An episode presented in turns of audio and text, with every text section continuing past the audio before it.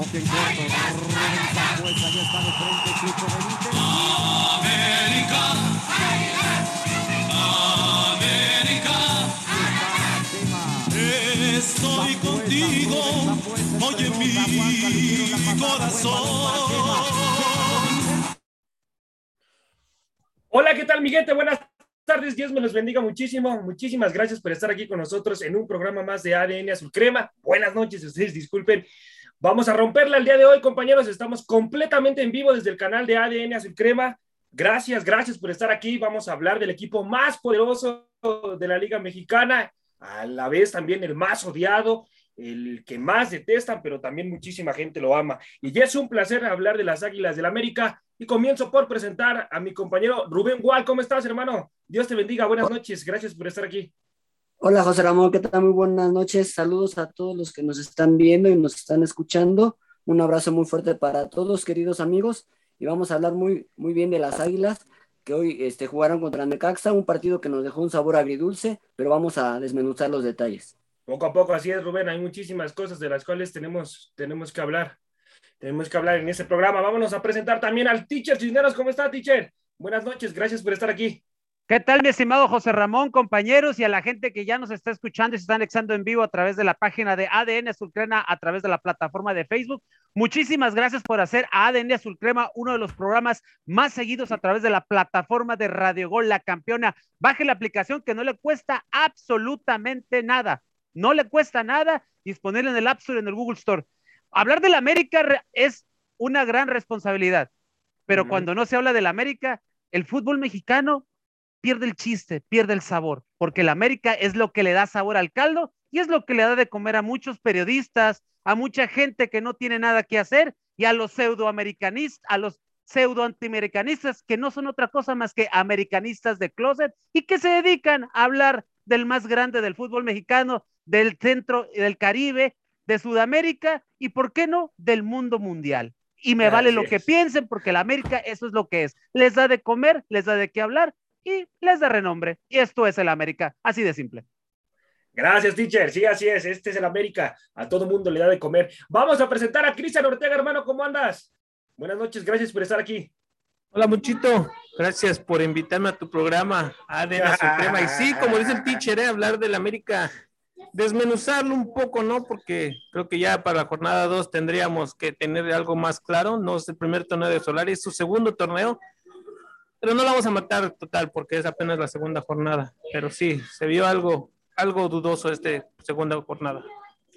Ok, gracias, gracias, Cristian. Ahorita vamos a desmenuzar aquí a las Águilas del América con el encuentro contra Nicarza. Vamos a ver qué es lo que sucede. Vamos a presentar ahora al rey de los petardos, a José Luis Macías, hermano, ¿cómo andas? Gracias por estar aquí. Buenas noches. Me encanta tu falta, me encanta, hermano, tu falta de léxico, siempre no sabes utilizar otra palabra que sea petardo. Se encanta, me encanta saber que estoy en tu mente como las águilas en América, está en la mente de todo el mundo en el fútbol mexicano. Un gusto estar aquí con mi compañero Cristian Ortega, el teacher del Pino Cisneros, Ángel García, no Toraño, pero Ángel García está aquí con nosotros, y el buen Rubén Boal. Les traemos mucha información, hay muchas cosas que hablar de las Águilas de la América, de este partido muy dudoso y la verdad poco, muy decepcionante de mi parte de, del triunfo ¿no? que acabamos de conseguir el sábado pasado contra los Rayos de Necaxa. Así es, así es, que ahorita vamos a empezar por desmenuzar también vámonos con Angelito, hermano. ¿Cómo andas? Gracias por estar aquí, Ángel García. Dios te bendiga, hermano. ¿Qué, qué tal? ¿Qué tal? Buenas tardes. Muchas gracias, José Ra. Aquí empezando este programa de ADN, de ADN Azul Crema para todos los americanistas. Pues sí, tenemos muchas cosas que hablar. La verdad que la varonil ahí dejó mucho, mucho que desear en esta segunda jornada. Y pues ahí vamos a tocar paso tras paso de lo que hubo en ese partido el sábado pasado en el Azteca. Así es, vamos a ir desmenuzando poco a poco qué pasó ahí. Y en los controles, el mujer barbuda de Radio Gol, el rey de la, de la barba. Tu papá, Monchito. ahora le va a los tigres. Sí, ahora, le va a los tigres, casi le pone un casi le pone un altar a Miguel Herrera, casi se casa con él ya, ya está, está pidiendo, ya, ya está pidiendo casorio con él. Y también está exigiendo el arbitraje, eh, está, está, mandando pesetas para ver si ahora sí le dan el favor al arbitraje a Miguel Herrera. Sí, verdad. Ahora ya, espero, ya espero. Oigan, pero un, un dato bien, un dato, un dato ahí para, para, para la gente de Tigres. Se les dijo y se les advirtió que en la primer derrota iban a empezar a llorar. Y en cuanto pierde eh, Miguel Herrera, empieza a salir el hashtag fuera piojo. Les dijimos, se los advertimos. Bueno, No, y- pues. ¿Qué me dices de las lesiones musculares, teacher, también? Ah, no, o sea, el huesero del mal, allá se lo llevaron, que le sigan. Y espérate que llegue el Jeremy Menez 2.0, este, que tanto defiende José Luis Macías. Espérate, verás, espérate, verás. Ay, ay, ay, junto con su novio, el petardo de Guiñac. Pero bueno, no, no hay que hablar de ese equipo rascuacho, hay que hablar del equipo más importante de México. Así que, por favor, Angelito, creo que nos tenías información de la femenil, hermano, vamos contigo. Claro que sí, mi buen José Ra. Vamos a empezar con la selección femenil, la cual viene arrasando bastante fuerte. Eh, esta, en esta tercera jornada cerró en contra de los gallos del Querétaro, ganando 3 por 0 contundentemente. Estas chicas vienen con todo, una etapa totalmente renovada después de la pasada en el torneo con Leonardo Cuella, donde no se le veía ni pies ni cabezas y que llegaron de puro milagro ahí a los cuartos de final, pero que fueran eliminadas por las Tigres en esta situación, pues nos encontramos en segundo lugar, ahí este, con diferencia de goles, precisamente las mismas Tigres son las que se encuentran ahí todavía en primer lugar por diferencia de goles, tienen los mismos puntos. Y recordar que el próximo lunes en el Estadio Azteca, a partir de las 7 de la noche, en el horario de la Ciudad de México, las niñas se enfrentan a las Diablas del Toluca. Veremos a ver si siguen con este paso avasallador y sobre todo la jugadora a seguir, Kiana Palacios, el gran refuerzo que vino desde España para México. La Real Sociedad, si no me equivoco, ¿verdad, Angelito?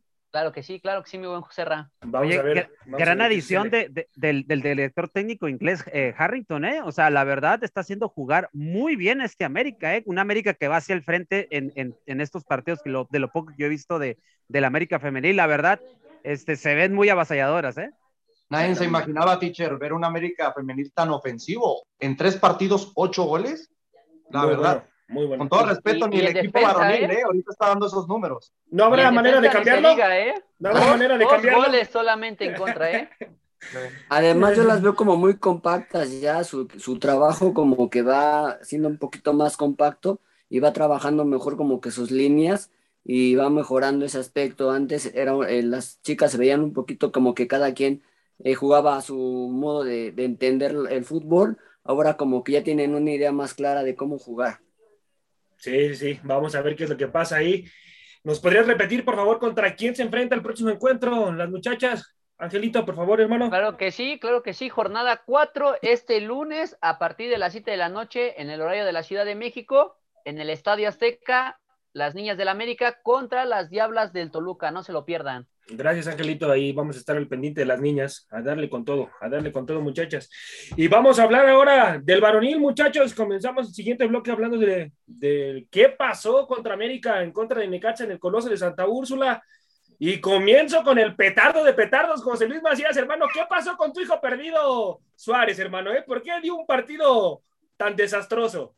A ver, a ver, ¿realmente vas a decir que el mal trabajo de Leonardo Suárez fue para que todo el América diera un mal funcionamiento en los primeros 45 minutos? Nada ¿Ese es más tu comentario especifi- tan mediocre? Especifícame a Leonardo Suárez, no te estoy diciendo otra cosa. No, eso pues no verdad, avanzamos no- en no esta puedo sociedad. Déjenlos, A ver, déjenlos, hermano. déjenlos. Por, por A eso ver, no, hermano, por eso no avanzamos empezar, en esta sociedad porque que no quieres responder lo que quieres. Si no, A te ver. estoy preguntando por el funcionamiento de tu hijo perdido, Leonardo Suárez, nada más. Especifícame eso, por favor. ¿Por qué dio un mal partido Leonardo Suárez?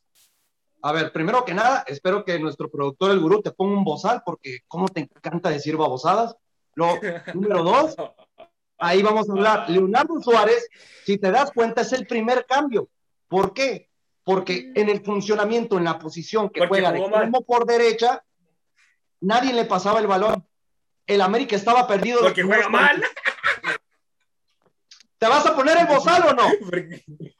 No, es que te digo, contigo no se puede. ya, ya, callo. ya No, no, no, te- en, en general, no te ser Suárez, analista y, y no te tapas la maldita boca. Ese es el problema. Mira, Te en general, analista, no dejas que me exprese lo que estoy diciendo, lo que yo vi en mis 45 Pero no minutos. te enojes. No, tranquilízate. Te hace falta profesionalismo, hermano. Eso es lo que te falta. No, Eso fíjate, a ver, vamos a ponerlo Toma- serio, a ver. Toma todo el Leonardo- juego, toma todo el Leonardo, juego. En- el América, Suárez, en el América no Suárez, se ya juega. quieren, Si usted no quiere seguir jugando, a Leonardo váyase a- apoyar a Chivas. La gente Váyase ya a no apoyar a otro equipo mediocre. Petardo, ¿eh? No a apoyar a otro equipo mediocre. ¿eh? Ahí te aviso nada más. Ahí te No, aviso nada pero más, ya no quiere a Leonardo ¿te das Suárez. Orden, orden, no orden. Orden. Ya no lo quiere. La gente, Orden en la sala. A ver, compañeros, ¿estoy mal yo o mal el conductor que no deja? Me pregunta algo y ni siquiera me deja terminar. Termina, A ver, pues, termina. a ver, A, ver, para que nos demos una idea, ¿no? La falta de congruencia de nuestro conductor el día de hoy. A ver, Joserra, vale más que aceites la máquina y el cerebro un ratito. Eh, Leonardo Suárez, Leonardo Suárez, eh, es cierto, ahorita la gente no está muy de acuerdo con él. Por algo Solari la semana pasada habló y dijo que lo consideraba no como apto para iniciar, sino lo miraba como un recambio y sabía que por su lado, sabía que por su lado se ocupa Hablar, un- chingado. ocupaba por su lado un refuerzo, refuerzo que no va a llegar, ¿eh? No va a llegar. Ahorita vamos a platicar más adelante de quién, de quiénes están, están esperando ya su regreso. Y ahorita platicamos más adelante, por ahí tenemos el tema. Pero, la verdad, Tú lo matas en los primeros 45 No, minutos no. sabiendo que no recibió balones, que ni siquiera el mismo Fidalgo ni Richard. El accionar ni del equipo en general, el accionar Sí, del equipo en general fue Ese fue así. malo, exacto. Hasta Es que la mira, verdad, no todos dicen que buen partido. solamente un No, Todos ver. estamos hablando, atacando a Leo. ¿Y dónde estuvo Roger Martínez, compañero? no, A ver, espé- espérate, Roger, espérate, José ¿dónde Luis. estaba? Estuvo desaparecido y no solo los 45. Todo el partido estuvo desaparecido colombiano. Ahora, a, a mí me, yo, yo algo que estoy, estoy, eh, que analicé y que se- te lo comenté, José Luis, es ¿dónde está Aquino? Aquino Sí. sigue perdido, está perdido el, el- el peruano, el peruano no ha recobrado nivel. Y yo lo decía el, el par- el programa pasado, Pedro Aquino necesita comer banca y poner a Santiago Naveda desde un inicio. ¿Y qué pasó? Hubo un recambio en el minuto sesenta y tantos del segundo tiempo y ese da el cambio y entra, y entra el chico Naveda, que la verdad no lo hace mal. Y al rato se hace otro recambio porque obviamente tenía que dar un poquito de refresco al cachorro, porque el cachorro también de cierta manera, de poco a poco, recuerden que no hizo pretemporada y meten a Madrigal. Y es cuando el América empieza como a querer o a dar esbozos de mejor funcionamiento. Para mí el hombre de media cancha de este América hoy se llama Fidalgo. Y Fidalgo firma su primer gol, que es algo que a mí me da gusto, porque la verdad Fidalgo, a partir de ese gol, siento que el, el español va a recobrar más confianza. Y ojo, yo espero los me las mejor, la mejor versión del 8 americanista. No sé qué piensan ustedes, compañeros. No, si Fidalgo Bueno, miren, si me, comentó- si me permiten, yo creo que también de- no podemos, lo comentamos, que no podemos responsabilizar a un solo jugador. El Correcto. primer tiempo del América, la verdad, fue nefasto, fue muy, fue, no, el equipo no encontraba, el equipo no se, no se encontraba en la cancha, no generaba fútbol, pero también, o sea, aquí por ejemplo, salió Reyes a la lateral en vez de Fuentes en el partido anterior. Ahí ya Solari se está dando cuenta que jugadores no le están rindiendo lo que debería de rendirle de titular. Y si aquí no, no, se, no se aplica, ahí puede perder la titularidad o con Madrigal o con Aveda. Entonces ya Solari se está, está detectando esos pequeños detalles, que en el segundo tiempo, cuando entra Madrigal, el equipo este, mejora en la tenencia de la pelota y empieza a generar fútbol. Ahora, Fidalgo sí metió un gol, pero no de un buen partido tampoco. Yo lo vi un tanto desaparecido, no, no, no generaba mucho, pero afortunadamente metió el gol y ya de alguna manera eso a él lo ayuda a motivarse, y lo, dijo en una conferencia, a, ayu- a ayudarse mentalmente a salir adelante porque él sabía que tenía que hacer goles, porque a pesar de la, posición la posición en la que él juega, él también te necesita hacer goles, eso le ayuda a él para poder ayudar al equipo. Generar más mejor, ¿no, Rubén? Generar ventaja, ¿no? mejor. Pero- Yo creo que en su posición de él Sí. lo que necesita es generar un poco más. Entiendo lo que dice Delfino, de que, de que el gol, el gol, exacto, le viene, le viene como anillo al dedo al, al- al chico, porque como dice que Delfino, se va a agarrar más confianza. Pero su posición no es de que él tenga que estar haciendo los goles. El que tiene que estar haciendo No. los goles es Roger Martínez, pero pero, pero el accionar del equipo en el primer tiempo fue muy triste porque ya al minuto 10, 15, yo creo, ya llevaba, ya llevaba dos salvadas Oscar Jiménez. Puta, que Oscar Jiménez en cualquier otro equipo jugador fuera del titular. partido. Cualquier otro equipo él fuera el portero titular. No, o sea, desafortunadamente, bueno, quítale a, de tres de los que 17 que quedan en 15 pueden puede ser titular Jiménez. Sí, claro. no, que Pero, no la por calidad. supuesto. Eso sí. Pero, No, o sea, desafortunadamente está Ochoa, ¿no? Y pesan las jerarquías. Pero Es sí, que- el accionar del equipo en general fue muy malo porque no se conectaba, no había su... Delfino, me sorprende que no le hayas dicho, Delfino, esas asociaciones que siempre en América había tenido, no lo tuvo en este partido. Es que no las, no las hay porque les fa- le falta a la Falta gente Córdoba. falta- No falta ahí está Córdoba. Y aparte- Eso es fundamental ahí. Aparte otra cosa, hay otra cosa muy interesante en esto que acabas de decir, Cristian. Si no hubo una conexión entre la defensa y la media cancha o media cancha y delantera, es porque recordar que Necaxa les juega con dos bloques de cuatro y hasta a veces de cinco al fondo. A Necaxa nomás le faltó poner el camión. Estaban contra eh, Memo Vázquez. Estaban contra, y. Memo Vázquez ya saben cómo juega. Y este. Memo Vázquez así siempre juega. Y cuando es con América también es así. No estoy demeritando lo que hizo, lo que, lo que hizo este América, pero América tomaba el balón, se desesperaba porque le caían hasta veces hasta tres jugadores a los mediocampistas y de un de repente Emanuel Aguilera o Cáceres o desde atrás en Layún jugaban al pelotazo. Ahí era por eso no había esa conectividad. Entonces, sí es cierto, estamos viendo un accionar muy pobre, pero ¿por qué? Porque el balón no pasaba por los pies de la gente que sabe. Y la gente que sabe hoy no tiene nivel. Por eso repito, ¿qué le está pasando aquí? No, hoy en el entrenamiento del América, yo vi cómo eh, Santiago Solari y Pedro Aquino estaban platicando hoy, platicaron por alrededor de 40, 45 minutos. No sé si tenga que ver con que Aquino traiga un problema familiar, con que traiga una baja de nivel, o porque Desde que real- lo bajaron de la Copa América, teacher, desde que lo bajaron de la Copa América. pero él pidió, él pidió no Él ir. pidió pidió, no ir, pidió ajá, no sí, participar para, pidió no para participar. su nivel porque sabía que tenía una deuda con el club americanista por la expulsión que tuvo en los cuartos de final. Entonces, a Claro, mí, eso, es- a ajá. mí eso, es, eso es algo preocupante, porque recuerden que cuando eh, Pedro Aquino en su mejor momento en el, en el torneo pasado, o sea, andaba en modo bestia, ¿eh? Y todo el mundo ya lo estaba comparando con Guido Rodríguez, que guardando proporciones son diferentes, ¿eh? Ah, muchísimo, muchísimo. Que Mucho, hay que mucho. tomar en cuenta, compañeros, que la mayoría de las, las llegadas del Necaxa en la primera parte nos llegaron cuatro a cinco veces al arco con una facilidad. Era por la misma coladera de Pedro Aquino y hay que puntualizar. A nadie le sorprendió en serio no ver a Bruno Valdés de titular. A mí sí. Em- Emanuel Aguilera parecía coladera por el medio del campo. Le llegaban Sí. y tenía- Todos los balones y- siendo los futbolistas muy lentos los de. Necaxa. Ajá, sí, no eran futbolistas tan rápidos, eso es lo que, eso es lo peor que puede suceder. Si fueran Yo, la verdad, futbolistas ahorita, rápidos, ahorita mencionaba mucho Rubén Wald sobre el- lo de Oscar Jiménez. Sí, es muy rentable lo de Oscar Jiménez. Para mí sí se aventó un partidazo, pero por encima de, de Oscar Jiménez me quedo con Salvador Reyes. ¿Te das cuenta que futbolistas como Salvador Reyes tienen que llegar a las Águilas del América? Porque trae ganas, trae ese como corazón, esas ganas de vestir esa camiseta. Todavía, con- a mí me encantó las rotaciones que se maneja con Mauro Laines, cómo cada uno puede rotar sus posiciones. Y acuérdense, el gol, el primer gol de las Águilas del América, es en una rotación que Salvador Reyes toma la posición de extremo, Ujú. Laines se queda atrás y la asistencia, ¿quién se la da? El mismo. Reyes. Lo habilita, lo deja totalmente solo porque sabe muy bien incorporarse por el medio del campo el futbolista canterano, que ya muchos dicen del Puebla, ni siquiera el del Puebla es canterano, para mucha gente que se lo quiere vestir ya. Pero les digo, la verdad, esa, esa dupla pinta para cosas muy interesantes en la temporada y me Ojo. sigo casando. Es Reyes. José Luis, Sí, este, este, ¿cómo se llama el chico? Navera entró de titular el torneo pasado, lo hizo bien, llegó aquí y me lo banquearon. Cuando regrese Sí, Jorge pero- Sánchez, si es que regresa, a ver si no lo banquean, ¿eh? No, También. Jorge Sánchez. Y te voy a decir algo, con lo que he visto del Ayun en los dos partidos, con todo respeto a Miguel Ayun, Jorge Sánchez es más que Miguel Ayun. La verdad, a lo que yo he visto en Juegos Olímpicos. Pero No, te pero pueden mandar a la otra banda, la Jun. No, pero es que el problema es que No, por su pero capitanía o experiencia no vas a depender de ello. Te vas, a, te vas a enfocar en dos jóvenes que te van a dar mucho plenitud de tres cuartos de cancha hacia adelante y te saben retener muy bien el balón de tres cuartos de cancha hacia atrás. Para mí, lo, lo ideal sería Bruno, Cáceres en la central, lateral por derecha, el mismo Jorge Sánchez, lateral por izquierda, Salvador Reyes. Es un, imagínate tener esos cuatro futbolistas en la central. Estarías hablando que sería una de las mejores centrales del fútbol mexicano, sin ninguna duda. Así es, Y si, es. el, y si el Ayun no, no entra en ninguno de los, de los campo. car- de lo- lo- exacto, eso es a lo que iba.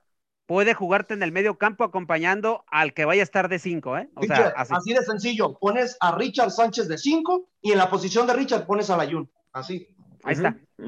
O sea, muchachos, en términos generales, ¿cómo podemos calificar el debut de, de las Águilas del América? ¿Bueno, malo o regular? El debut de las Águilas del América en el Coloso de Santa Úrsula. Cristian. Regular. Regular. Regular. Regular, lo califico Regular. como regular. Bueno, Sí, si doy ¿No hay un calificación yo, intermediario de malo a regular? yo pongo un Es lo que iba a 6.5. decir yo, porque de seis puntos hiciste cuatro, es mm, entre regular y bueno. Pero Sí. es, me- es Pero lo mejor, futbolístico. miren, Pero es El futbolístico deja mucho que deber. sí, claro. Sí, lo pero- futbolístico es lo mismo de la temporada pasada, Rubén. Sí, Date Lo de la cuenta temporada pasada. No, compañeros, esta- acabamos, en las primeras dos jornadas estamos, enfrentamos a dos equipos que reestructuraron la plantilla totalmente. Estás hablando que son 17 a 20 caras nuevas de cada plantilla. Y realmente una plantilla que se conoce a la perfección, como la de las Águilas del la América, porque no se ha modificado nada, se ha mantenido esa base que quería Santiago Solari, no demostró tener esa como experiencia, conocimiento, de, de conocerse realmente, esa buena comunicación entre sus compañeros, no se vio para nada en los dos partidos. Y sí dicen, es que el América ha propuesto más. Pues la verdad, las oportunidades más claras las ha tenido el Querétaro y el Necaxa. Otra cosa es que no tienen delanteros o futbolistas que puedan marcar esa diferencia, como si lo han tenido las Águilas del la América. Sí, sí, sí, sí, concuerdo contigo, porque con delanteros más contundentes le hubieran clavado los goles a las Águilas del América, definitivamente. Angelito, voy contigo ya para cerrar este bloque, hermano. ¿Qué pasa con Pedro Aquino? ¿Por qué no anda en nivel Pedro Aquino? ¿Qué está sucediendo con el peruano, hermano? Es lo que nos estamos preguntando. La verdad es que ni para hacer primer pase de salida con pelota controlada, o sea, ni siquiera, ni siquiera puede hacer cumplir una función tan básica, ya no tanto la recuperación, sino ser el primer pasador claro para dar la amplitud al equipo. Pedro Aquino totalmente desaparecido, ni siquiera apoyando a los defensas centrales que la verdad, eh, sobre todo de Manuel Aguilera, no, no daba, y de hecho el mismo Necaxa por ahí se dio cuenta, ¿no? Saltando líneas a balonazos, a agarrarlos a las espaldas para poder sorprenderlos. Y afortunadamente, pues contábamos con un portero de buena calidad como es Oscar Jiménez, porque no, no, no había solución. O sea, yo la verdad, a los primeros 45 minutos que nos vamos ganando 1-0, lo dije de milagro. ¿Por qué? Porque pudimos haber estado desde 2-1 o hasta 3-1, porque lo que hizo Necaxa, o sea, fue sorprendente, que después. Necaxa se murió de nada, y lo que podemos rescatar de esta América es que saca el orgullo, saca el pecho de no irse con un empate, porque ya empatan en un minuto, sobre todo bastante, este,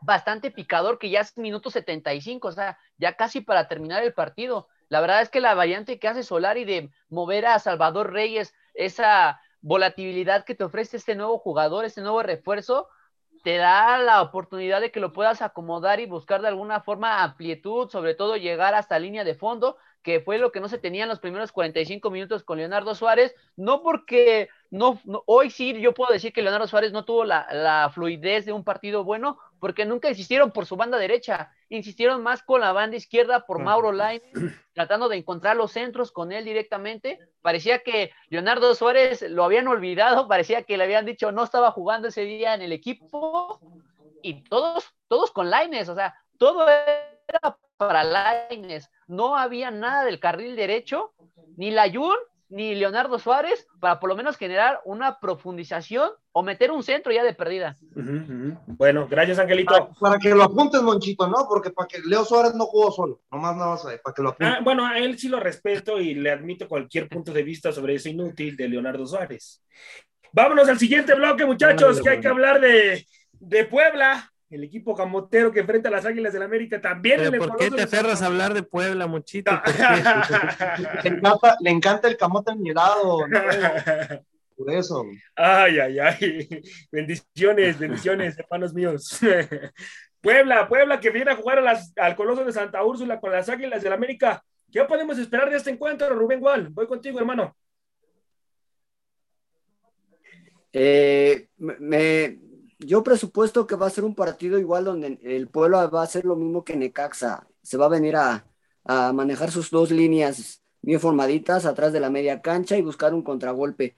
Recordemos que con Guadalajara perdió en casa 2 a 0, pero en el primer partido les expulsaron a Tabo, un jugador muy importante que ya es muy posible que regrese para este partido y es un jugador que sabe hacer bien las cosas, que es punzante a la ofensiva y que por ahí le puede provocar un, un, este, un susto a la América, que de lo cual tiene que estar atento. Entonces yo veo un Puebla bien paradito atrás, yo veo un Puebla que va a estar buscando el contragolpe, que va a estar tratando de inquietar a la América, de hacerlo que se vuelva loco, de que se desespere, de que empiece a tirar pelotazos, y eso es lo que yo creo que va a estar buscando Puebla. Bueno, vamos a ver, vamos a ver qué es lo que pasa. ¿Cuál puede ser el punto débil de las Águilas del América, Cristian, para este partido, hermano? Débil, pues el mismo América. El América mismo tiene que salir a poner sus condiciones. Si el América no sale decidido, el América puede ser su mismo némesis. Y también otra cosa, o sea, Puebla, como dice Rubén, Puebla va a salir a hacer lo que hizo un poco el Necaxa, ensuciar el partido y no dejar jugar al América, más que no prestar la pelota, más bien estar estorbando en, entre líneas, que es lo que yo creo que el Puebla es lo único que, se le va a poder ver. Jugadores para mí, como Tabó es el único nada más, pero no, no creo que solamente el América tiene, tiene el destino en sus manos. Yo creo que es por lo que se va a tener que preocupar, compañeros, las Águilas del América, por la nueva incorporación, el chileno, si no me equivoco, Pablo Parra. Pablo Parra, sí. lo conoce muy bien el técnico de Puebla porque ya lo dirigió en la, en la liga chilena y también mucho lo de Maximiliano Araujo. Maximiliano Araujo juega muy similar a lo que hemos visto de Salvador Reyes. Es un futbolista que es lateral por izquierda, pero se sabe incorporar muy bien como extremo. Y hasta hay veces, en varias ocasiones, lo vas a ver por el medio del campo, apoyándose con Cristian Tabó, el mismo chileno. Creo que la mayor debilidad del equipo de Puebla, sin ninguna duda, es la defensa. Y es cuando el América tiene que aprovechar esas virtudes. Ojalá, ojalá tiene que llegar a imponer condiciones tiene que llegar a imponer su jerarquía ya que se va a jugar en el Coloso de Santa Úrsula. Eh, ¿Qué tan complicado puede, puede ser, teacher, enfrentar a Puebla para las Águilas del la América? Mira, el equipo de Nicolás Larcamón, algo que lo ha caracterizado y que lo sigue caracterizando es que no baja los brazos, ¿eh? Te podrá atacar medio desordenado, te podrá atacar este, bien, no bajan los brazos, o sea, es un equipo que sigue, ah, nada más el cheque en el partido contra Guadalajara, lo hizo mal, pero de repente sí, de repente era con mucho ímpetu, yo cierto que de, cierta manera desordenado. Y era lo que caracterizó al Pueblita del Arcamón del torneo pasado, tan así, que llegó al tercer lugar, no hay que olvidarlo, ¿eh? Fue, la, sorpresa del torneo pasado. Pero, le acaban de quitar a dos futbolistas fundamentales, teacher, lo que es Ormeño y Omar Fernández, ya no los tienes. Y realmente las incorporaciones que llegaron no están cerca de lo que demostró Omar Fernández y lo que te podía hacer, aunque a mí me cayera punta de la fregada de Ormeño.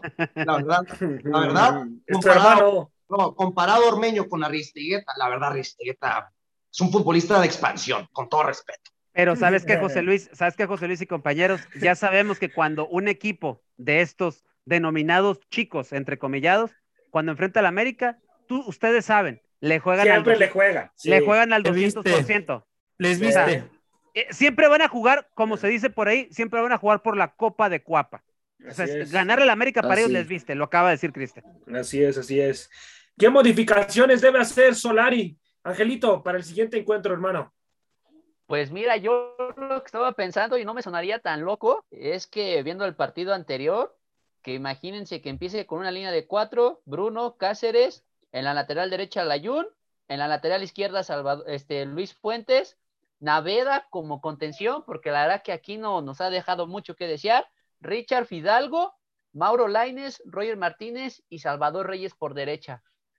Por lo menos para que puedas tener una profundidad por ambas bandas y que puedas por lo menos llegar y no insistir a una banda, no verte tan predecible como lo hizo en los primeros 45 minutos con Necaxa aunque quizás a mí lo que me deja más duda es lo del delantero, porque nada más va a ocupar a uno, cuando Puebla siempre está jugando con una línea de tres, y ahí es donde puede un poquito pesar en el partido, donde Roger Martínez, si en el partido con Necaxa desapareció, a lo mejor este ni le vemos los pies. ¿Cuándo? ¿Cuándo se los hemos visto? Las Águilas del América, ese futbolista, pero bueno. ¿Cómo, ¿Cómo será el marcador, muchachos? Ya para terminar este bloque, ¿cómo será el marcador? Voy contigo, Cristian, hermano. Ganan las Águilas 2 a 0. Ganan las Águilas 2 a 0. Teacher, ¿cuál va a ser el marcador? te duela, Monchito, que pierda Puebla, pero ganan las Águilas. Teacher, ¿cuál va a ser el marcador? 2-1, favor América. 2-1, favor América. Angelito, tu marcador, hermano, por favor. 2-0. 2-0, favor América. 2-0. El rey de los petardos, José Luis, hermano, ¿cuál va a ser tu marcador? 3 por 0 ganan las Águilas del América. Ah, oh, Dios te oiga. Madre mía, madre mía. Y todo lo va a hacer Leonardo Suárez, dice José Luis. Vámonos con Rubén Gual. Rubén. Rubén, Rubén, ¿cuál va a ser tu marcador? Sí, dime? José Ramón. ¿Cuál va a ser tu marcador? Eh, 2 a 0. 2 a 0. 2 2 a 0. Qué conformistas, compañeros. Qué conformistas contra un Puebla que ya no tiene sus No, mejores son- armas. En serio, qué conformismo. Oye, José Luis, con un equipo que Creo no que- le gusta tener el balón como el Puebla, luego Suárez Sí. puede tener, A ver, puede tener compañero. llegada, ¿eh? Si Puede tener Chivas llegada le y, si hace si goles. Chivas, le, si Chivas le hizo dos, el América le debe hacer 3-4, con, con todo respeto. Con todo José respeto. Luis, José Luis, no, cálmate, José Luis. Sí, no, cálmate, estamos hablando que, no, mira, Cálmate, Pero José Luis, porque se van a argumentar, compañeros, por se van a argumentar diciendo, es que el América todavía no tiene Ochoa, no, no, no, tiene no, no, no, no, no, no, no, no, no. Escúchenme, no, no. escúchenme. No, Chivas y no le ganó sin Uriel. Antuna, sin Alexis Vega, sin Beltrán. Le ganó también sin sus armas poderosas. 2 por 0 de visitante. Pero que haya jugado bien Chivas, no jugó muy bien. Pero esas no sé, José Luis, ¿Ah, sí? ¿eh? porque cuando tienen la camisa de Chivas esos jugadores no son lo mismo que ahorita en la selección, la, ¿eh? tienen en, la, cabeza la tienen en Europa, hermano. Eso te lo puedo asegurar. Oigan, Yo, saben cuál pienso que es la diferencia. Yo pienso que la diferencia es que el Puebla tuvo que jugar de local y al, al ser local tuvo que la iniciativa de ir a atacar al Guadalajara y el Guadalajara ahí fue donde aprovechó para hacerle el primer gol y complicarle. y Oigan, ¿y aquí el, el Puebla va a ser visitante Oigan, y ¿y entonces va a venir a hablando? encerrarse. ¿Y por ¿Y qué el estamos público hablando? no pesa? ¿Y el público no pesa? Que en el Azteca va a haber mucho Pues va a americano. haber 25 mil personas. Bueno, Para como el es muchísima cantidad. Ya dejemos de hablar de los Sí. cagabolitas. A lo que sigue. A lo que sigue, vámonos al siguiente bloque, pues, muchachos. Y es que dicen que hay un presunto interés del Everton y del Tottenham de Inglaterra por Jorge Sánchez, muchachos. Híjoles, de estos tres equipos que les acabo de mencionar, ¿en dónde mejor se podría acomodar Jorge Sánchez si se hace, si, se hace que se vaya a una institución como el Tottenham, que comenta José Luis que es puro humo, pero ¿dónde? ¿Dónde se, se podría acomodar mejor Jorge Sánchez? ¿En el Everton, Tottenham? ¿En dónde? Voy contigo, Cristian, hermano. El Everton, el Everton sería formidable. Yo creo que en el Tottenham llegaría a comer banca, pero en el Tottenham, en el Everton, perdón, yo creo que sería lo mejor para él. Y si es cierto, y si la oferta es hasta mínima de lo que el América pagó por él, tienen que dejarlo ir, pero sabemos que eso es muy difícil de que lo dejen ir por menos de lo que los equipos mexicanos lo compran. No, y luego imagínate, ¿crees que tenga las posibilidades en el Tottenham de, ban- eh, de banquear a Matt Doherty? Compañero No, no. que fue Raúl Alonso Jiménez. Es imposible. No, imposible. no, no. No, iría, a- iría a banquearse definitivamente, pero bueno. América debe dejarlo ir, este Angelito, debe soltarlo las águilas del América. Pues la verdad es que sí, es un jugador que necesita ya proyección, que la verdad tiene las condiciones, que a pesar de que aún carga esa lápida de la, de la final contra Rayados de Monterrey, eh, yo creo que de aquí de alguna forma puede tomar una un nuevo aire, una nueva aventura y que puede sobredestacar como un buen jugador, porque yo creo que todavía tiene en la cabeza eso que no lo deja, no lo deja proyectarse, no lo deja demostrar, porque si recordamos al principio en los primeros torneos con América, demostró que era un buen lateral, pero sobre todo por izquierda, ¿no? Y que tiene las condiciones de tanto defender para llegar a atacar como defender. Y en- lo vimos también en los Olímpicos, ¿no? Que a lo mejor en esta semifinal no estuvo por la cuestión de la tarjeta amarilla, pero yo hubiera estado seguro que hubiera dado un partidazo como los estuvo dando en los primeros dos. Así es, así es. José Luis, hermano, ¿está en nivel, está en nivel Jorge Sánchez para irse a jugar a, a- a la Liga de Inglaterra, hermano, a Europa? Visto lo demostrado en estos Juegos Olímpicos, compañeros, Mm, la verdad tiene todas las características para jugar en la Liga Premier de Inglaterra. Es un futbolista corpulento, veloz. Esas dos palabras identifican el fútbol inglés. Así que ya teniendo esas dos grandes características, ya el futbolista te puede embonar de una manera extraordinaria. Y lo del Everton, como lo bien lo menciona Cristian Oro Ortega, el problema es que ahorita le están buscando un relevo a Coleman. Coleman es un futbolista que ya tiene 32 a 33 años de edad. Ya es un futbolista que ha estado casi la mayoría de su carrera con la institución y buscan un futbolista que lo pueda renovar, que lo pueda suplir en partidos importantes, porque recuerden que el Everton también va a jugar, creo, una, la tercera competición esta que se agradó en Europa. No me acuerdo cómo se llama muy bien. La, la verdad, no sabría decirles el nombre en específico, pero el punto es este. ¿Qué mejor relevo que un chavito de 24 años que te está dando muy buena temporada en Juegos Olímpicos y que deja tú? El Everton se ha caracterizado por formar futbolistas y venderlos. ¿Por qué no formar como futbolista unos dos a tres años a Jorge Sánchez y luego verlo en un equipo de mayor peso, ahora sí, como un Tottenham, un Manchester United, un, se va a escuchar un poco exagerado, pero hasta en un Liverpool se puede ambonar. Porque Alexander Arnold, créanme, no es eterno. El chavito de 21 no, años no, no, un desgarre de ligamento cruzado. ¿Por Sí. qué no buscarle como alternativas también a esos tipos de clubes? Pero la verdad, yo Y- creo que, y el es- equipo que más, en el equipo que más se embona, sin ninguna duda, es en el Everton de Inglaterra. Y esas lesiones de ligamento cruzado, José Luis, los futbolistas ya no suelen quedar, ¿eh? A No, no. veces. Y, es lamentable porque ya. Alexander Arnold era, creo que, de los mejores laterales del mundo, teniendo apenas 21 años. Así es, así es, así es. Bueno, muchachos, vámonos al siguiente bloque y es que Nicolás Benedetti ya está incorporado eh, a los entrenamientos, ya tiene el alta médica y va a formar parte del roster de las Águilas del la América para el siguiente encuentro, o sea que va a aparecer en la banca. Nicolás Benedetti, muchachos, va a ir a la banca contra Puebla. Toma una buena decisión eh, el técnico Solari en ponerlo ya en el roster a Nicolás Benedetti. Cristian, hermano. Es otra opción, claro que sí, es otra opción ya que tendría Solari para, como dices tú, ¿no? El petardo, los Suárez, que dices tú que no hace nada de repente, porque él puede jugar esa posición. Este, yo creo que sí, ¿no? Formidable que él esté ya a nivel a- al físico y que lo perdonen las lesiones, porque es lo que lo ha dejado fuera él. Mal accionar él no ha tenido, ¿eh, Monchito? No vas a salir que es un petardo. Las Ya lo mató en un programa. ¿no? Ah, Yo sé, yo sé. Ya lo mató. Sí, ya le dio con todo. Yo sé, sí, Monchito. Monchito.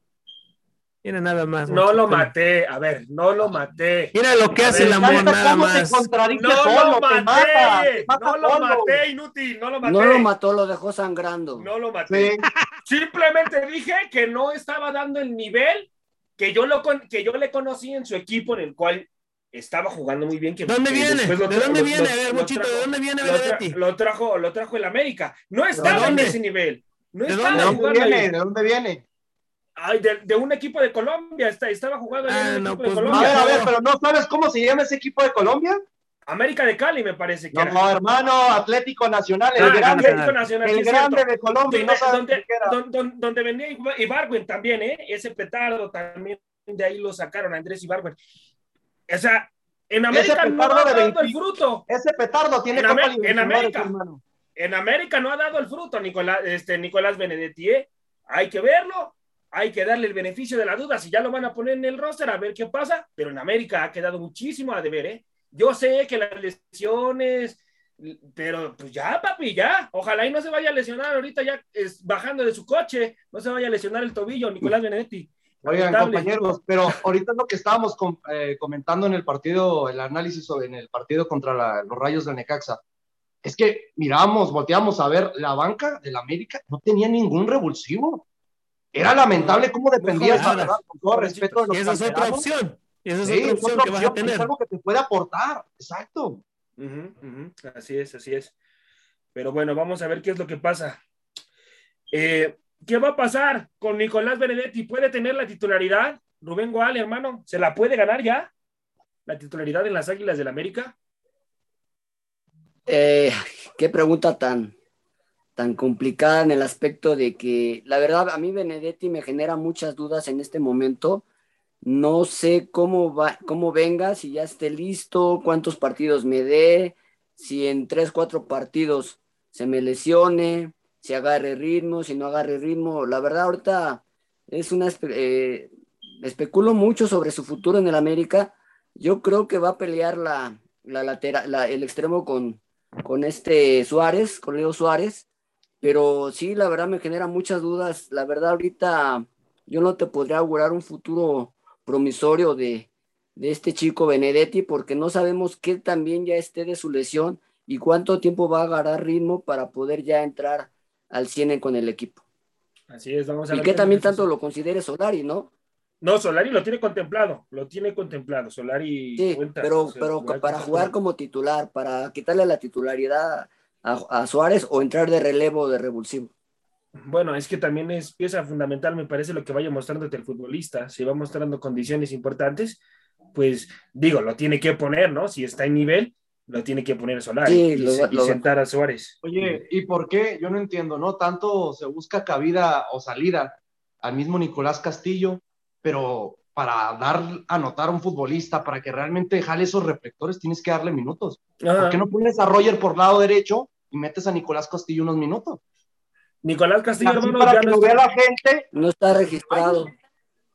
Ya no va a estar registrado y ya no está Pero en las Nicolás Águilas del Castillo América. no ¿eh? está registrado. No, y ya no está, ya no está en las Ya Águilas del ya América. no se vender un futbolista sin primero foguearlo. Ya, sí, sí, concuerdo contigo, Yo, definitivamente. yo estaba escuchando que creo que tiene, este, está en pláticas con un equipo de Chile, De de Chile. su país. Sí, no, está, está en pláticas y ya no está en el entrenamiento con las Águilas del América, ya no se presenta. No, ya no se presenta en cuarto. Ya nadie no, va a pagar, nadie va a pagar lo que gana Nicolás Castillo.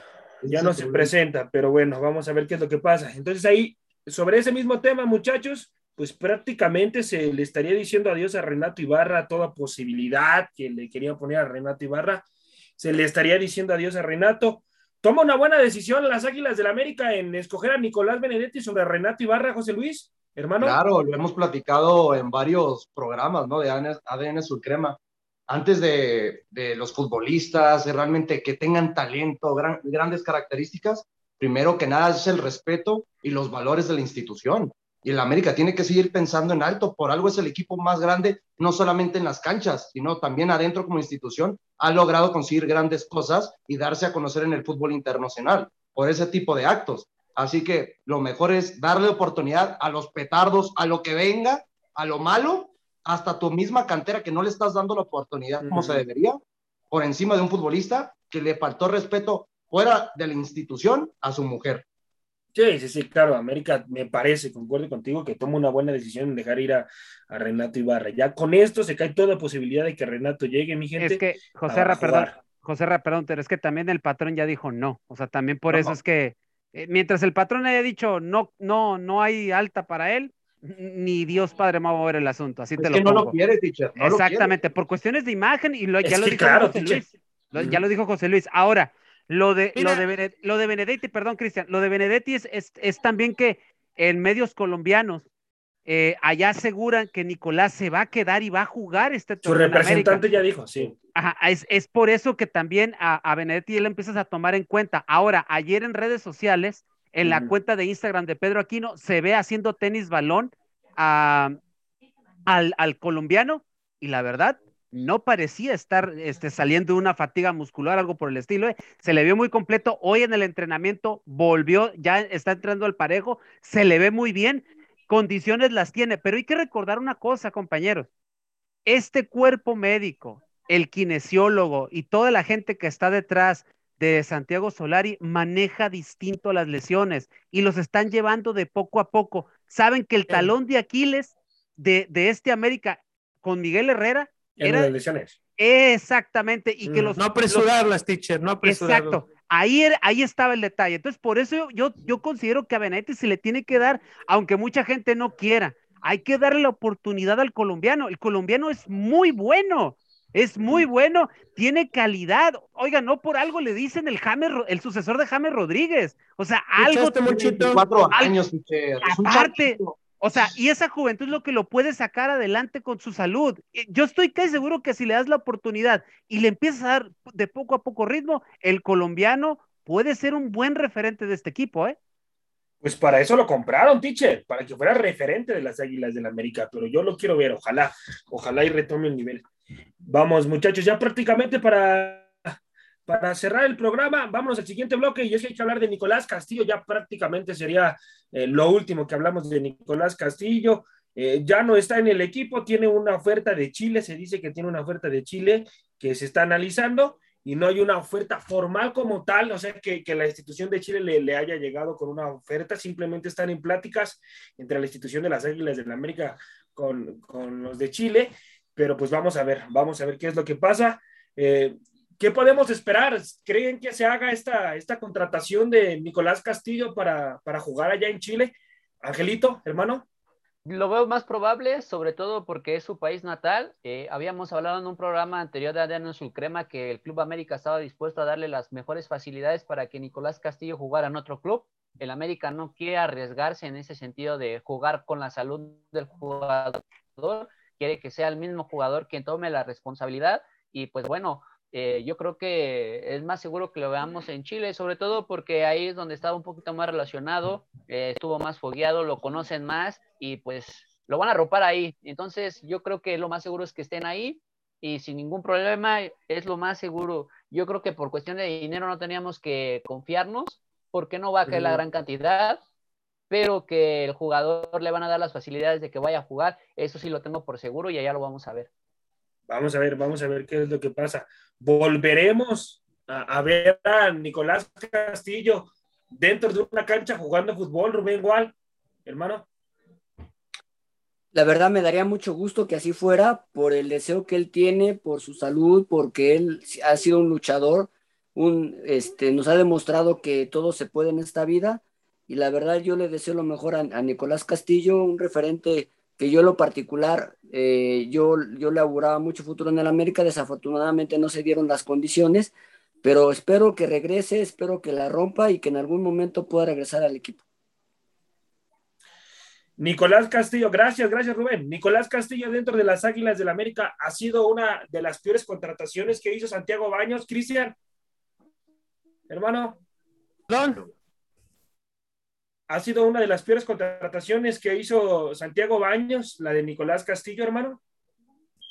Híjole, yo creo que esperábamos al Nico Castillo de Pumas. Ese es el Nico Castillo que nosotros estábamos esperando, no el Nico Castillo de Bélgica, que no jugaba, que no, que comía banca. Pero yo creo que lo de él es, es, algo diferente, muchito. Los enfermedades es algo que no se esperaba, algo que, que, que no tenías planeado, ¿no? O sea, no es de que de que se te lesionaba como Benedetti cada rato o que no se sabe cuidar.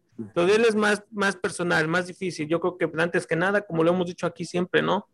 Mejor que él como persona, ser humano, se, se, se mejore y después ya el fútbol pasa a segundo término. Pero yo creo que lo de él fue diferente.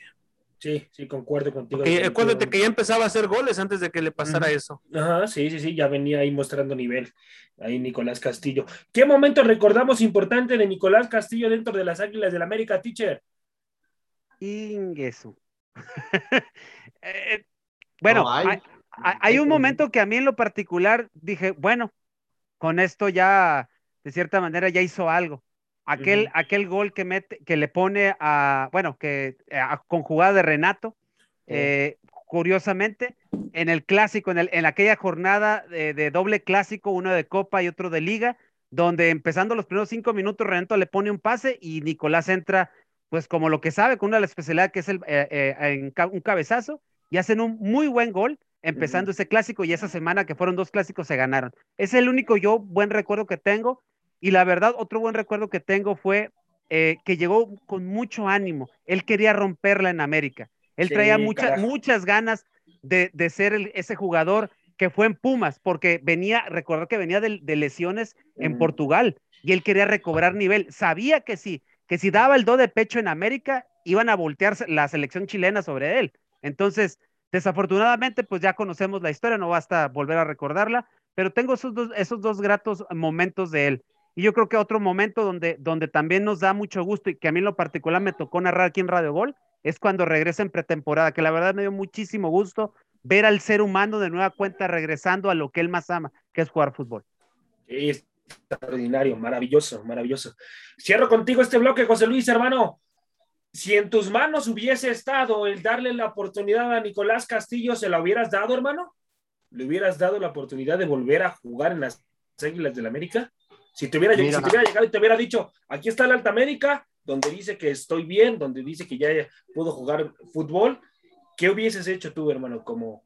Mira, primero que nada, con todo respeto, hubiera visto por la institución, qué es lo que busca la institución, ¿no? De que si quiere, realmente sabemos, ya lo hemos platicado, que una de las como las fichas más caras del fútbol mexicano y de las Águilas del la América, pues es la de Nicolás Castillo y tener un futbolista con una ficha tan alta que sabes que no te va a rendir lo que le estás pagando, pues qué mejor que la verdad no darle la oportunidad, porque sí, todos te van a decir, es que ya tiene el alta médica, pero recuerden que fuera de tener el alta médica, lo estás arriesgando a perder su vida también. Claro, Eso, claro. Es que no estamos hablando de cualquier enfermedad, pues lo que está pasando el futbolista chileno. Son cosas que realmente eh, es un volado. Mientras tenga más minutos, es el más el riesgo que puedas tirar el volado y tenga, que pase lo que tenga que pasar. La verdad, si me das a mí elegir, a elegir, lamentablemente sí, me quedo con sus ganas, su ímpetu, pero no, no le doy la oportunidad. Le, lo buscaría salida de inmediato. Ok, ok. Bueno, muchachos, ya prácticamente ahora sí, para cerrar el programa, vámonos al siguiente bloque y es que hay que hablar de las palabras que dijo, que dijo Fidalgo, muchachos, sobre las Águilas del América. Y dijo que estaba muy contento con ayudar al equipo, que se siente muy feliz de estar en una institución como las Águilas del América y que quiere marcar historia en las Águilas del América y que en un futuro se ve eh, siendo futbolista de las Águilas. ¿Qué opinan de lo que, de lo que dijo eh, Fidalgo? ¿Qué es lo que asumen con las palabras que dijo Fidalgo, muchachos? Comienzo contigo, teacher. Está contento, está contento Fidalgo. Eh, algo que a mí me llama la atención con esas, hay un, hay, en esas declaraciones, eh, alguien le pregunta eh, si él quisiera emigrar a otro equipo. Y él dice, no, mi mente está hoy en América. En sí. América. Y eso te da a entender que hay compromiso, que no está, sí. no está viendo a la América como un trampolín, que él todavía quiere, él todavía quiere crecer aquí. Sabe Pero... perfectamente, sabe perfectamente, permítanme, sabe perfectamente que, que si da buenos torneos, van a voltear a verlo. Entonces, claro, claro, por supuesto. A, a, mí es algo, a mí es algo que, que si no se le da una oportunidad, teacher, de regresar al fútbol español en primera división, ¿no la va a tomar? No, no claro, pero por supuesto. Y yo creo que está buscando también una de esas opciones, ¿eh? Dentro mí, de su mente. El América es un trampolín, ¿eh? Con todo respeto. No, sí, sí, también, también este, ya, ya sabe dónde está parado, ya vio lo que es el América, lo que es la grandeza claro. en México. Eso es lo que él ya vio, o sea, y vio la presión de que, de que sí, muchos dijeron, ay, perdimos, pero mordimos con la mente, en, no, la cabeza en alto, no, no, no, ni madres. Ya vieron que fue un fracaso. Para, para muchos eso fue un, fue un buen torneo, no hay que negarlo, para muchos es un buen torneo, pero para América no. Y eso es lo que él y yo ya la visión de ver qué es lo que es el americanismo. O sea que por eso Chicher dijo, no, no, no voy a ningún otro equipo, sé que estoy en el más grande de México. Así es. ¿Realmente Álvaro Fidalgo puede dar más, Angelito? ¿Puede mostrar más nivel? Álvaro Fidalgo, hermano. Claro que sí, yo la verdad sí le veo cualidades a este jugador, sobre todo que ha sido una de las piezas fundamentales total de Solari. Eh, no sale del once titular, podríamos ver a otros que no estén, pero Fidalgo es de los iniciales, ¿no? Y yo le he mencionado que es un jugador que está es de todo terreno porque es el jugador que trata de cubrir siempre los espacios o los huecos o es el hombre que siempre trata de momentos asfixiantes cuando el rival lo está presionando ser el hombre de pase para de alguna forma ir liberando y buscar este, esas llaves, esos encuentros que pueda hacer conexiones, desgraciadamente no los puede hacer tanto al frente porque ya lo ubica, pero sí para salir con pelota controlada eh, en defensiva, ¿no? Entonces, para mí que tienen bastante nivel y podemos esperar muchas cosas de él, yo creo que el primer gol, justicia divina, porque ya lo venía buscando, lo venía trabajando y pues bueno, enhorabuena para el español. Y compañeros, se quita presión, se está olvidando algo muy importante, ¿eh?